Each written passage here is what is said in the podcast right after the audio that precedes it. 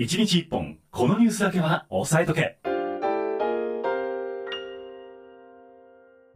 さあそれでは今週のワンテーマご紹介する前に先週1週間の出来事を振り返っていきたいと思います宮田さんの気になったニュースも合わせてここでご紹介をしていこうと思いますはい。よしおちゃんからですね、はい。寒い木曜の夜はのびーさんと宮田さんの楽しいトークで温まろっとあらまあ、嬉しいコメント。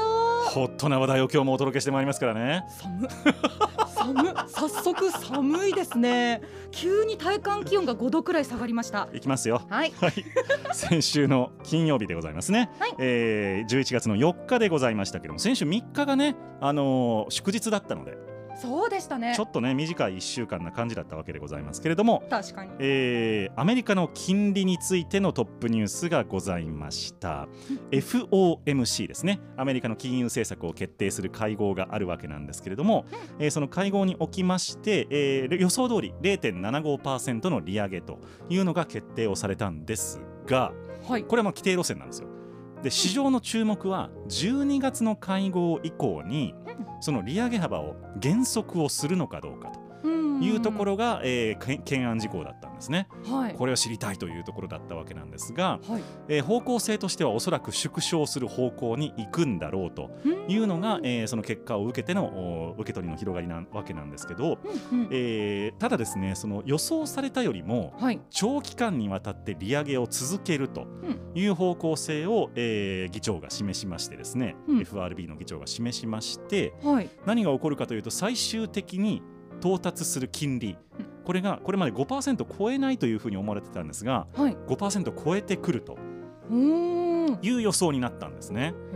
であの。のアメリカの今金利めちゃくちゃ上がっておりまして、はい。まあ、先ほどもちょっとニュース見てましたけれども、えっとクレジットカードの分割払いの金利がうんうん19%を超えたと、にほぼ2割。そうです。え？ということで、えっとこれ1985年以来なんだそうです。あら。ということで今ね歴史的な高金利アメリカはなってまして。だからそうやってお金借りる方はめちゃくちゃ大変なんですよね。確かにめっちゃいっぱい返さなきゃいけないですよね。そう2割増えるって結構な増額ですよね。ただ逆に500万あじゃあ1億円持ってたらですよはい。年間500万円増えてくるってことですからそうです何もしなくても？何もしなくてもそれがまあ5%っていうことですからねなるほど。そうですよええ持てるものはどんどん富を持っていきますね。はいいいな。というのがまあこの金利が高いっていう状況うんで、まあ、企業にとってはあんまり金利が上がってしまうと,、えーっと株式に投資をする必要ないじゃないっていうことになるので、はい。株価下がりがちなんですよね。うんうんはいまあ、それがちょっとお一旦ブレーキを早くかけないとちょっと株価のお不安材料にもなるよというところで、えーまあ、5%超えが視野になった視野に入ったというところが一つの大きなニュースとなっておりました。なるほどです。はい、金曜日はどうだったでしょうか？はい。金曜日はですね。うん、えー公共交通機関のジャンクフードの広告をうん規制したおかげで、うんえー10万件もの肥満が防止されたというニュースです。ほう、これすごいでしょどこですかそれ？う。えー、とイギリスですね。あロンドンの地下鉄などを運営しているうん。ロンドン交通局は、ー、うん。2019年からジャンクフードの広告を規制していたそうです。ほでそこから長期間にわたって調査したところ、うん。えー、と10万件の肥満防止やでそれによってその病気肥満からくる病気もかなりこう予防されてきたということでう、うん、病気になった時って保険からお金がまあ出るじゃないですか。イギリスもね。そうですね、はい、日本と同じような仕組みなんで。そうですよね、はい、が、えーそこもお金が削減されてなるほど。日本円でおよそ370億円の支出が削減されたという効果があったそうです。なるほどな。はい、これすごいですよね。まあでも日本で同じような効果が望めるかというとちょっとあんまり普段からねジャンクフード食べる人もそんなに多くないでしょうからう。ーん。そうでも最近あの週末とかマクドナルドの列がすごいなと思って僕は見てますけどあ、ね。そうなんですか？うへんえ、え、そんな並んでます？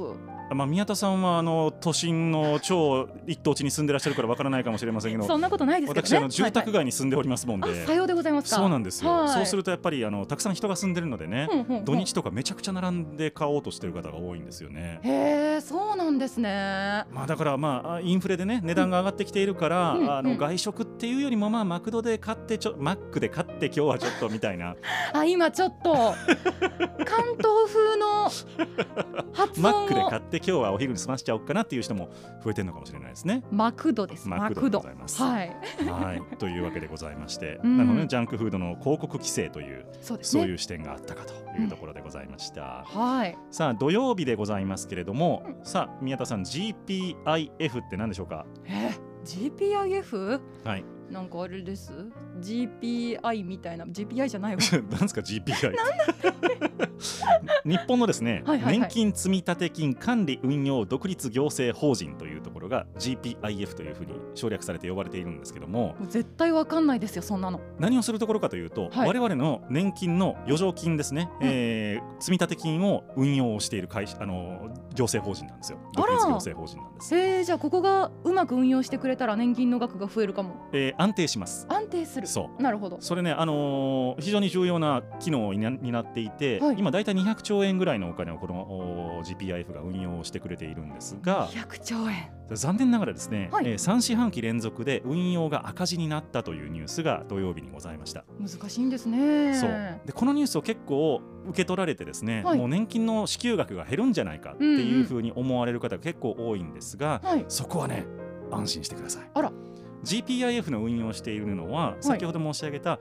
年金の積立金なんですね。積立金。基本的に年金っていうのは僕ら年金払うじゃないですか国民年金とかはい厚生年金を払うじゃないですか、はい。その払ったお金が今受給されている方々に、うんえーあと国庫から来た来たお金ですねうん政府が出したお金とガッチャンコをして支給されるという形になっているんですけれども、はい。その中で、あのーまあ、以前はですね、えー受給者がそんなに多くなかったので、うん余剰金があったんですよ。あ、そうなんですか。そう集めたお金が余ってた。へえ。だから将来に向けて貯めておきましょうって言って貯めてたのが積立金と呼ばれるやつなんです。あ、そうなんですね。そうでこれが大体体100兆円ぐらいあってそんなに余ってたんですか。余ってたんですよ。へで GPIF がこの100兆円を増やして、まあ、25年ぐらいですかね。え。で、えー、と200兆円まで増やしたと。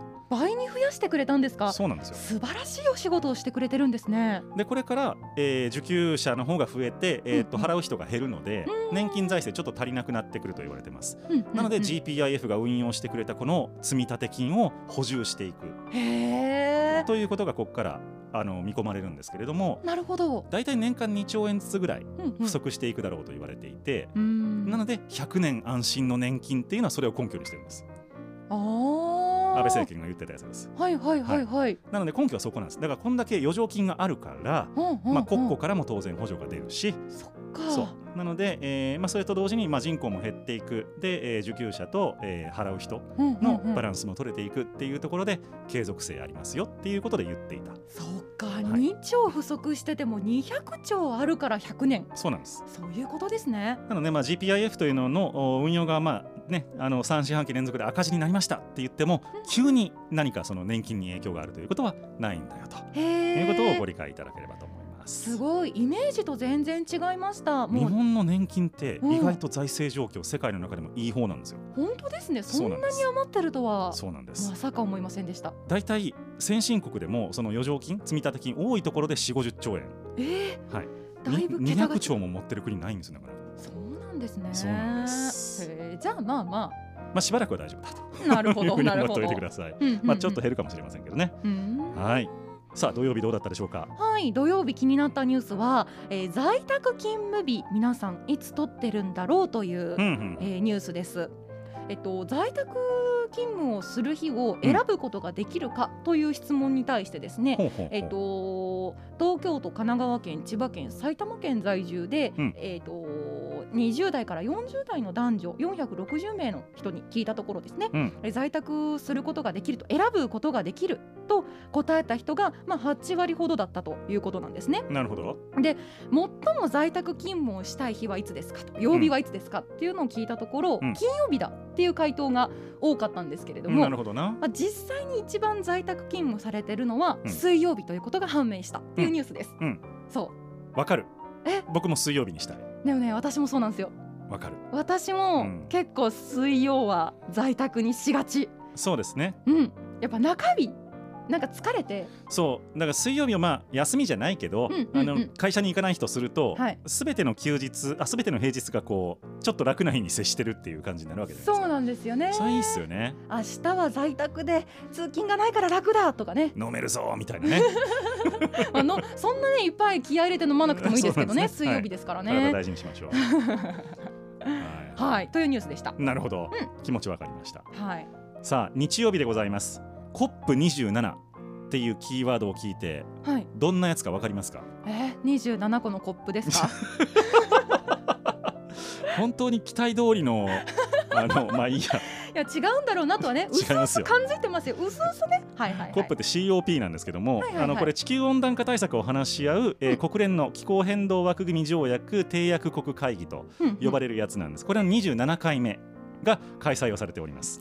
27カ国じゃなくて27回なんです27回ね目なんですよ。今エジプトでやってるんですけれどうんも、うんう。んまあここでちょっと議題になっているのがですね、うんその温暖化対策の強化はもちろんなんですが、はい、実際その気候変動によって例えば大雨が降ったりとか、うんえー大きな災害がね起きたりと洪水が起きたりとかっていうのがどちらかというとやっぱり発展途上国を中心に今被害が大きくなっているとうん。いう現状があって、あの発展途上国からするとですようんいやいや今まで二酸化炭素出してきたの先進国でしょみたいな。確かに。そういう思いがあるわけですよね。はい。なので先進国がその発展途上国の被害を保障する枠組みを作るかどうかみたいなところで今この COP27 揉めていると、そんな話になってるんですね。そうなんです。うわ難しそうだなでもそれね因果関係を証明科学的にはできてないわけですよ、はいはいはいはい。で本当にじゃあ先進国のせいかどうかも分かんないわけですよ。そういう意味では。そうですね。だからそれって誰の責任なのみたいなことになってくると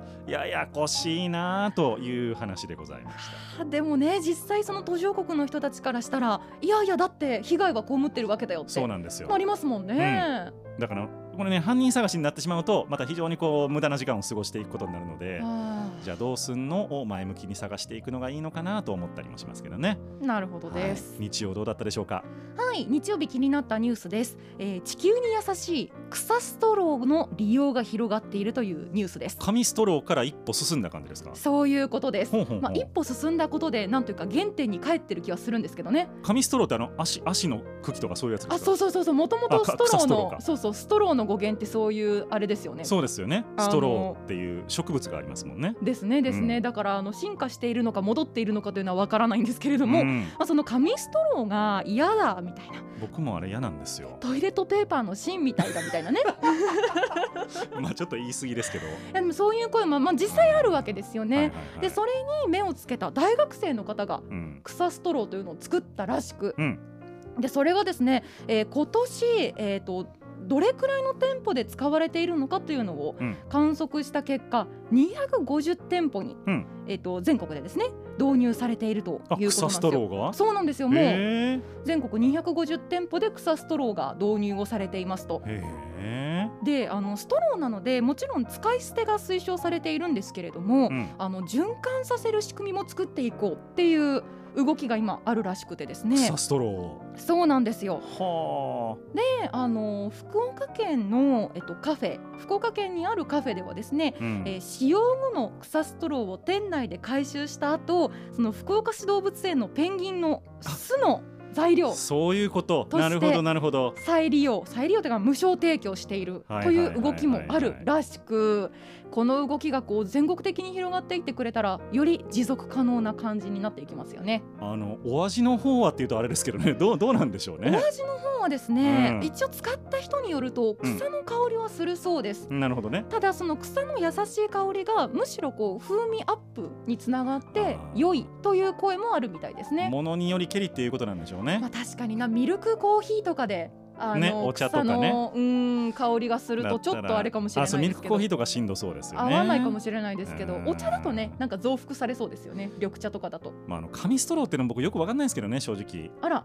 だってあの紙ストローを使っているのに蓋はプラスチックだったりするじゃないですか。そうですよね。よっぽどストローよりも。俺何やってんねやろって思いますけどねあれね。カップの方がよほどねそうやっぱりプラスチックの量多いだろうなっていう感じはしますよね。だったら直飲みでいいんじゃないかって僕いつも思ってます。あのどうしてもの人には紙ストローをあげますよと、はいはいはいはい。あのお持ち帰りとかね。確かに。そうもう店内でも飲む方は全部蓋なしでうん。直飲みでどうぞがいいんじゃないですか？まあなかなかあれですね。そこまでの大きな変化を出しづらいっていうのもありそうじゃないですかね。はいうんそんな考えでございました。はい。さあ月曜日でございます、えー中国が輸出入ともに減少しましたというニュースでございました。あら。えー2年5か月ぶりということでございまして輸出も輸入も、まあ、ドル建てではあるんですけれどもうん。減少するということ減少したということで、はい。まあ、あのコロナウイルスの対応ですねゼロコロナ政策によって国内の景気引き続きしぼんでいるということがこのニュースからわかるようです。うん。はい。月曜どうだったでしょうか？はい。月曜日はですね Nobbyさんそういえばあれですね。アうん。ップル党でしたよね、あのパソコンはアップルですね。あそうかそうか。携帯は違うんですね、携帯はアンドロイドです。あのー「ヘイシリ」って言って呼び出すシステムあるじゃないですか。ありますね。あれの「ヘイ」をなくそうと今しているそうです。そんなん大変じゃないですか。あわかります？そう私たちからの変化からすると「ヘイ」の一つが取れるってうん。そんなに大きな変化じゃないんですけど、うん。その機械学習的な面で見るとそうでしょうね。シリの発音が国によってあまりにも違うのでう、ん。シリだけで起動させるのってめっちゃ難しいことなんですって。なんか赤ちゃんがいるご家庭とかだったらねなんか起動しまくりそうな 感じがしますけどあね確かに。確かに。とかね大丈夫か？みたいな。お子さんとかもねなんかあのお尻お尻とか言いたがる時期とかもあるから。あー確かにね。でもその難しいその研究段階を一歩もう超えてええ。そろそろ実装できるかもというフェーズに来ているそうです。なるほどね。うん、あじゃあ OKGoogle の OK を取るようなもんということですね。あでその OKGoogle も、はい。今その OK を言わなくても対応してくれる機能っていうのが開発されてるらしくって、すご実はあの競合もですね、はい。えっとアレクサとかも、はいはいはい。アレクサだけで起動するんですって。あなるほど。そう。そっかそっか今のところその Siri だけがまあだけがというか「Hey」をどうしてもつけないとなるほどね。起動できない。そその「っか。そっ Hey」かつけないで起動できる機能が実装されてないっていうのがもうアップルだけなのでなるほど。それで追いつこうとしてるみたいですね。なるほど。うん、それにどこまでのメリットがあるのかちょっと分からなかったですけど。なるほどね。そうですそうです。音声認識使ってます？いや使ったことなくて、うん。私あのやっぱり内向的な人間なので人前で「ヘイ!」とかってそんな明るく言えないんですよ。火曜日に行こうと思います。なんでですか？行かないで？置いていかないで？はい。円安じゃないですか。そうですね。資源高騰してるじゃないですか。してますね。企業の収益どうなってると思います？減ってるんじゃないですか？思いますよね。はい。2022年の4月から9月期の半期はい。この決算で最高益を更新する企業が増えてます。なぜですか？まあこれ上場企業に限ってるんですけども、はい。えー7日までの発表の中では、えー、245社ということで、え？ー上場そうですよ。そうなんです。え？27%に上っているとえ？いうことなんですよ。でこれも円安とか資源高が逆にも追い風になってると、資源が上がってるから値上げしますねっていうふうに大企業は言えている傾向が強いんです。なるほど。そう。だからこれがうまく中小に波及してくれば、うんうんうん。ひょっとしたらひょっとするかもしれないっていうそうなんですか。そうなんえです。じゃあ値上げしますって言ってちょぴっとの値上げじゃなくて若干バッファ持たせて値上げしてたってことまですか、あ、それもあるでしょう。ということで、まああのまあ、内部留保もあったりとかちゃんとあの円安で利益がまた増えてたりとかっていうのもあると思うので一概に原因は言えないんですが、えー、4社に1社は最高益を記録していると意外すぎます。ということでございまあ、一方でもちろん赤字になっているとか減益になっているという企業もあるのであのうん。うん全部が全部上がっているというわけではないですがもちろん。最高益を更新している会社が増えているということをご理解いただければと思います。良いニュースでした。そうなんです。どうでしたでしょうか火曜日。はい火曜日のニュースは低音低い音を聞くと、うん。人は踊りたくなるという研究結果が示されたそうですよ。研究する必要あった？いやもう大いにあります。大いにあります。そうですか？あのダンスクラブダンスフロアみたいなところでものすごい低音の音楽を聴いてもらった人と、うん。そうでなかった人は動きが11%違うんですってだからあれか「ザ・ナイトのオープニングはずんどこずんどこしてるんですね。みんなを踊らせるために？そういうことだ。そういうことだったのか。低音聞かして。でしかもこの低音で、うん。あのー踊りたくなる、ま、より動きたくなると。大西さんが来た すごい覗きに来てくくださいました。ありがとうございます。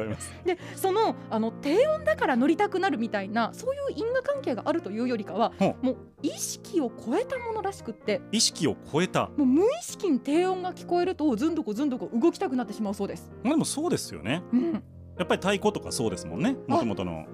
お祭りには必ず太鼓。どの文化でも大体あるじゃないですか。打楽器がなるほど、うんやっぱ人を盛り上げるためには低音が必要なんですね。低音リズムうん、必要なんじゃないでしょうかねなるほど。それが研究によって裏付けされたということですねこっち。もずんどこずんどこ始めましょうかねこの番組ずんどこずんどこ オープニングで。あ素敵ですね。リスナーの皆様に踊っていただきましょう。そうですね。 Nobbyタイムズ変わるかもしれません。さあ、えー水曜日でございますけれども、えーはい日本の経常黒字さっきのニュースとちょっと反対なんですが、はい58%減少しました。あらえーなので、ああのまあ、貿易とかですね海外との取引のお状況でいうと出ていくお金の方があ多くなってしまっているとうんいうことなんですが、でも言うて黒字なんで、うんうんうんあのまだ赤字にはなってないと。うんいうことなんです。だから、まあ、あのそういう意味では、まあ海外から、あのドルが入ってくると、うんお金が入ってくるという状況は継続をしている。うん比較的健全ではありつつも、やっぱ半減しているので、確かにちょっとまあ気になるう数字ではあるなというところでございました。はーい水曜日どうだったでしょうか？水曜日はですうねん、、サクマ式ドロップスってわかりますか？知ってます。あの赤い缶のねね、ホタルの墓ね。そうですようん節子が食べてたあのサクマ式ドロップスなんですが、はい。ね年内で生産終了というニュースでございますえ聞きましたそれ。お耳にもう入っていましたか？逆に食べたことあります？サクマ式ドロップス。もちろんです。あありますか？幼い頃大好きでした。あ、そうなんですね。そうですね。うん。なんかしかもあのちょっとこうキャンディーの表面に白っぽい粉がなんとなくあるじゃないですか。あの感じがねすごく好きでした。見た目がまあでもそう言われて最近思い返したんですけど、はい。あんまり食べてなかったかもしれない。そうですよね。うん。このコロナ禍に入ってからちょっとこうやっぱり売り上げが減ってしまったっていうのもあったのとあとはその資源高っていうのもあって、うんうんうん。一旦一旦というかもう製造は中止になったらしいんですがここで驚きのニュースでお！サクマドロップスっていう別のものがあるらしいんですよ。ちょっと待ってください。知らなかったぞ。サクマ式ドロップスって赤の缶じゃないですか。はい。サクマドロップスは緑の缶ではあ、しかも全く別の資本関係のない会社が作ってるんですって。えー、そんなことあありなんですか？あのもともと戦前に一つの会社でサクマ式ドロップスを作っていて、はあ。戦後そこに勤めていた人たちで新しくこう立ち上げたと。サクマドロップスが結構乱立していたそうでですね。なるほどね。そのうちの一つがその緑の缶がのものがあるそうなので一応そちらもまだ売っていると。なるほど。いうニュースです。まあ今後どうなるか、まあなんか誰かがね手を挙げそうな気もしますけどね。そのブランド欲しいって言って。確かにみんな知ってますしね。そうなんですよ。はいさあ、えー今日でございますけれども、はいロシア軍、えーウクライナを侵攻しておりますけれども、ヘルソンという非常に重要な、えー都市から撤退をすると。いうことが、あまあ、表明をされました。うんでヘルソンというのは交通の要衝なんですね。うんえーっとベラルーシからこう黒海に抜ける川の、まあ、河口に近いところでございまして、うんうんうんまあ、そこでですねあの、まあ、軍軍事用品を運んだりとか、まあ、物品ももちろんそうなんですけれども海運の要衝というところでロシアとしてはできるだけそのウクライナあごめんなさい、えーっとクリミア半島への輸送なんかもそこを頼っているので、うん話したくないところだったはずなんですが、うん撤退するぞとうんいうふうに言いました。ただウクライナとしては、はい嘘じゃないですかっていう話になってましてああの撤退したように見せかけて市街戦に持ち込もうとしているのではないかと。いうちょっとまあちょっと今警戒がお互いし合っている腹の読み合いというような状況になっているということなんですよね。ということで、んまあ、ロシア情勢も、まあ、一進一退というところでございました。はい。木曜日どうでしょうか？木曜日はですね、またしてもキャンディーのニュースなんですが、パイン飴ありますよありね。ますね。あれを黒くしたら、うんタイヤ飴という新商品になったらしく、それがですね大好評なんですって。何味？えっ、とコーラ味です。ああなるほど。コーラ味でであの一部のコンビニ限定で販売なのでちょっと全国で買えるかっていうのはわからないんですけれども、んまあ、コンビニで販売しているタイヤ飴というのがうん車とかバイク好きに人気沸騰なんですって。なるほど。はい、もちろんあの味はねタイヤのあのゴムの味とかでは全然なく、あのコーラ味ですのでうん美味しいんですけれども、うんまあ、ちょっとそのいつもと違う切り口の商品が出たというところでニュースになっていました。コーラえらいこっちゃということですよね。うんさあ2曲目お届けしてまいりましょ今週のワンテーマ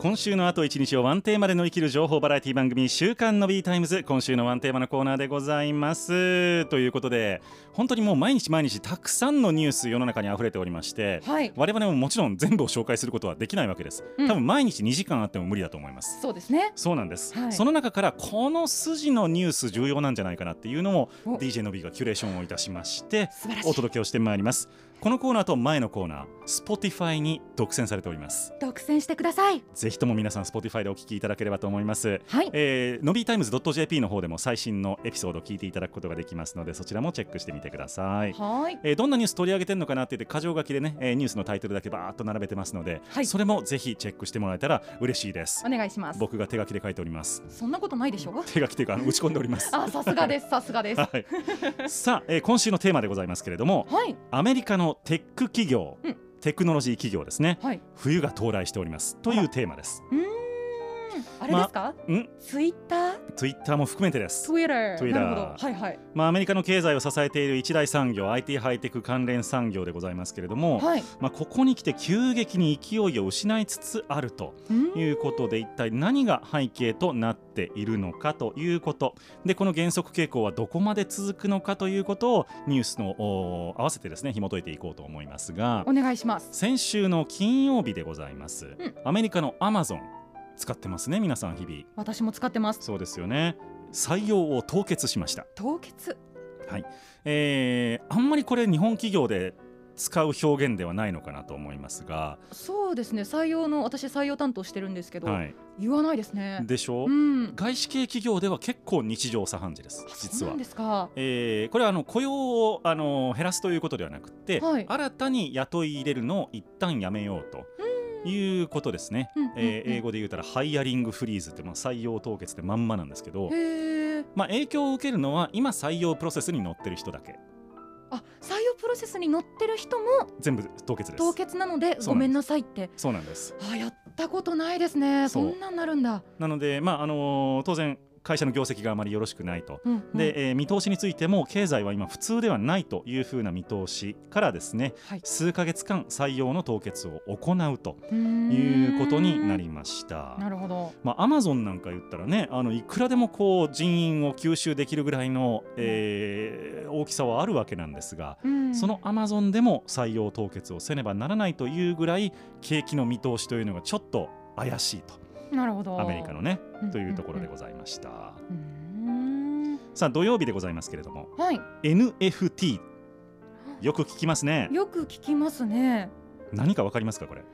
えーっとなんかデジタル上にあるものが本物だと証明するやつですか？えー所有権を証明するやつですね、はいはいはいはい。本物かどうかはわからないですあ、そうかそうかそうか。はい、で、うんうんえーっと一応あ所有権というか所有権を持っているという証書っていうことです。うんうんうんうん。でこれちょっとイメージが難しいと思うので、うんちょっとですね20年30年前に入った月の土地の権利書っていうのを例えに言うとですねあら私そっちの方がわかんないです。昔ね月の土地の権利書を1枚3000円で売るっていう商売が流行ったんですよ。へえ。でその根拠になるのは何かというと、はい月は誰の所有物でもないとうん。だから俺が所有物って言っちゃってもいいよねって考えた人がいて、天才ですね。そうそうそうあなたにこの月の土地を3000円で売りますみたいなことをやったんですよそんな形のないものを。写。真までつけてへえ。だから誰も所有してないからうんうん言っちゃっていいでしょっていうことと、まあほぼ同じことが行われていてなるほど。そうだからまあ NFT によって、えー確かにその作品、まあ、画像とか音とかっていうのを所有するっていう紐付けはできるんだけれども、うん本当にそれが署名あのーなんていうんでしょう完全に紐づいているかというと違うんですよね。なので既存の作品に対して新しく NFT を発行して、あえー紐付けることも可能なわけでそうかそうか。そうだから本当にそれ所有権ありますかっていうと分かんないっていうのが、まああの詳しく言うとそういう立て付けになっていると。うーん。で、まあ、その NFT の平均価格が、えーピークだった1月から3月に比べてうんうん9割下落したと。あらはい九割。まあ、これはあの規制の強化を受けあのがされるんじゃないかという観測で、うんうん。えー売却をする人が非常に増えたということなんですけれども、うんまあ、これもまたちょっとねみんながあーこれ儲かるんじゃないかって言って一緒に集まって踊っているというような感じだったんではないかとうん。いうところの議論が今深まりつつあるということですね。なるほど。ビットコインなんかもめちゃくちゃ下げてるんですよ。あ。なんか言ってましたね。はい、そんなニュースもちょっとね、あのーお話ししていきますけど、うんうん。まあ、そのビットコインの価値ってなんだっていう話だだとかですね、うーん。まあ、この NFT もそうですけど、うんうん。一体本当に価値があるのか誰も分かんないっていう状況。うん。みんなが価値あるよって言うからなんとなくこう上がっていっているけれどもそうですね。本当にこれって価値あるんだっけ？ってみんなが後ろ振り返ったら下スカスカみたいな状況になっているのが今なんですよね。あだからまあちょっとこの先もうちょっと見ないと分かりませんが、うん。本当にこれがまあビットコインとか NFT とかあーそういったものが、あのー価値のあるものとして今後も認められていくかというのは不透明な状況と。今がその岐路っていうところなんですかね。と僕は考えてます。なるほど。はい。はい。日曜日でございます、アメリカの金融そしてテクノロジー会社に課税を強化をするというニュースでございました。あらまあ。まあ、最低でも利益の15%を負担をしろと、まあ、払えという義務が、えー出てくるということなんですが、えー。えーっとアメリカですね。2023年からうん大企業を対象に最低でも15%の税負担を義務付けるという方向性、まあ、これは国際的に合意された水準なんですが、うんうん。えーバイデン政権はですねこの大企業に対して、えーまあ、返徴すると、まあ、分配をして修正をして格差是正につなげようとしているということでほうほう何が言いたいかというと大企業に対してがっつり課税していこうとはあいう方向性が示されているんですね。うんうんうんで、まあ、テクノロジー業界は特にですね、あのーまあ、会社世界中でビジネスを展開することができるので、はいあのーまあ、いいわゆるその税率の低い国とかにうまくお金を逃が逃がしたりとかしてるわけですよ。なるほどそうでこれがなかなか、まあ、金融も同じような形ですよね。それがなかなかできにくくなってくると、えーうん。国際的にその規制を強化していこうぜっていう方向に行っているので、うーん。この先金融とかテクノロジーカンパニーに関しては世界中で世界的にですね、えー課税が強化されていくんじゃないかというニュース。うーん。ございました。まあ、逆に今までが全然何の課税もされてなかったっていうところなんですかね。うん、そういうことなんです。うんなので、まあ、やっぱり網の目をこう、ね、あのどんどんくぐっていったお金がたくさんあったのでそれをきちんと徴税していきましょうということでうん業績に影響あるんではないかというお話でございました。なるほどです。はいそして、えー週が明けまして月曜日でございますね、はい、まあ、ツイッターも、えー職員を半分に減らすとありました。いう話がツイッター上でそれこそ駆け巡っておりましたけれども そうでしたね。はい、それに続きましてメタフェイスブックの親会社ですはいはい。メタも大幅人員削減、あらえー最終的に1万1000人規模って言ってるんですけども、そんな大規模にやってるんですか？はい、人員削減を行うということになりました。へうえ。んメタバース作るとかって言って結構盛り上がってたと思ってたんですが。そうなんです、うん。まあ、投資家からもですねそのいわゆる SNS で稼いで、うんえーメタバースに投資をしていくというその商売はい。が本当に収益性が上がるのかと将来に対してね将来に向けて成長するのかっていうところの疑問が噴出をしていたということでうんそこに来てですねはい。先ほど、えー経済が先行きが怪しいって言ってたじゃないですかありましたね。はい。経済の先行きが怪しいと企業として一番最初に削る費用って何でしょう？広告費。そう、はいで SNS って大体広告費で持ってるんですよなるほど。そっか確かに。そうなんですよだからその広告費が今どんどん出向が減ってきていて、うん。収益が減っているにもかかわらずメタバースへの投資を続けているので。費用を減らせっていうお達しがあー投資家から出されたんではないかという推測なるほど。でございますうん。だからあのツイッターがねうんうん有料化するしないっていう話をしてるじゃないですか。あしてますね。ね、ああれってある意味では正しくってそういうことか。広告に頼らない形で収益を持続するためにはもう有料化しかないじゃないですかと。そうですね。。そうんう。だから逆に有料化することによってあの宮田さんになんか文句を言いたい人たちがなんかババカバカバカアカウント作ってやるみたいなことができなくなるわけですよ。あ、そうか。アカウントに一つアカウントにあたりこうお金がかかるとなると、そうだから捨てアカとかできなくなる。ある意味ではその正しい言論情報をツイッターで得たいという筋からすると、広告は減る、うん。えーそういううん偽アカウントというかなりすましアカウントというか架空アカウントみたいなのが減る。っていうことで意外とイーロン・マスクのやっていることはうん。正しいんじゃないかっていう話も一方ではあるんです。なるほど、はまあユーザーがどれだけ残ってくれるかっていうのはありそうですけどね。そういうことですね。これはちょっとね、あのもうちょっと先を見据えないと分かりませんが、SNS の、えー、岐路にはあるんじゃないかなと。無料で広告モデルで、えーうん。使えるっていうところはちょっとこれから変わってくる可能性があります。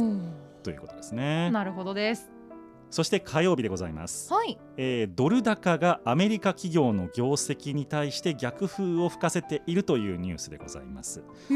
まあ、アメリカ企業全体的にそうなんですけれども、うん。マイクロソフトなんていう、まあ、アメリカを代表するテクノロジー企業がですね、うんうん。海外収益が目減りしてしまっているということでございます。そっかそっか。ドル高なのではい。海外での売り上げがドルに直した時に減っちゃうわけですよ。そうなりますね。そうです。だだから一時ね70円とかっていうレベルで日本円だったらドル円でねあの変換できていたと、その時だったら70円売り上げれば1ドルになっていたんだけれども、うん。今70円売り上げても50セントにしかならないわけですよ。そうか。そう。